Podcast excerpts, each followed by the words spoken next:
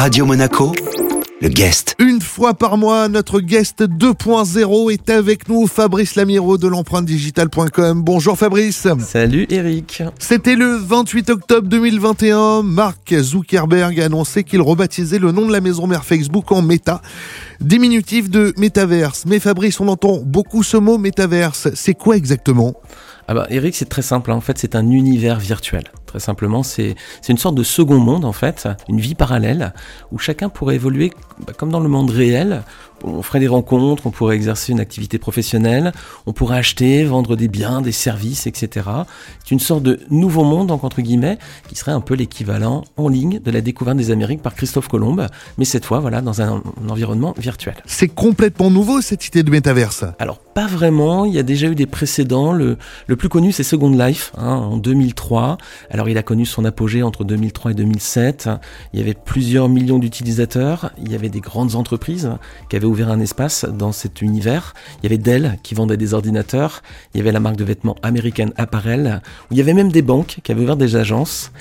Mais le projet, voilà, il a duré 3-4 ans, il n'a pas vraiment répondu à toutes les attentes, il y avait une espèce de bulle autour, et puis progressivement, voilà, il a perdu son intérêt.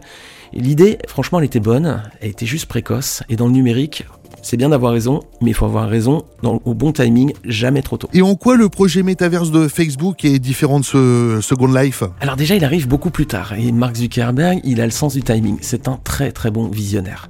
Il a compris que l'idée d'un monde virtuel, c'était une grosse opportunité de business. Quand on a atteint un peu un plafond de verre sur Terre, avec 3 milliards d'utilisateurs, c'est-à-dire quasiment toute la population connectée, il faut créer un monde parallèle. Alors c'est l'idée qu'il reprend, je pense, derrière euh, l'expérience Second Life. Il fallait juste attendre le bon moment. Alors cette fois-ci, il se dit certainement que la techno est presque prête. Hein. Euh, aujourd'hui, en, Occident et dans les pays développés, une grande partie des internautes a accès à une connexion Internet à très haut débit. Donc ça, il n'y a pas de problème de connexion. On a tous également des téléphones dernière génération qui permettent de se connecter partout et tout le temps avec euh, des, technologies qui est absolument incroyable et qui permettraient ce, ce métaverse. Il y aurait juste le point des casques de réalité virtuelle. Là, franchement, ça demande quand même un peu d'amélioration. C'est pas encore forcément parfait. Donc sur la partie techno, tout est là.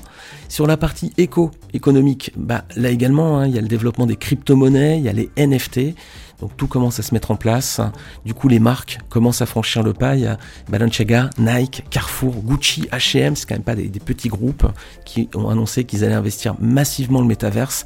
Notamment en France, le groupe Carrefour a annoncé de forts investissements dans cette plateforme. Donc cette fois, tout semble prêt pour un super décollage. Oui, Eric, on a envie d'y croire ou pas d'ailleurs, mais enfin, a priori oui, mais en tout cas, il y a quand même certaines réserves. Hein.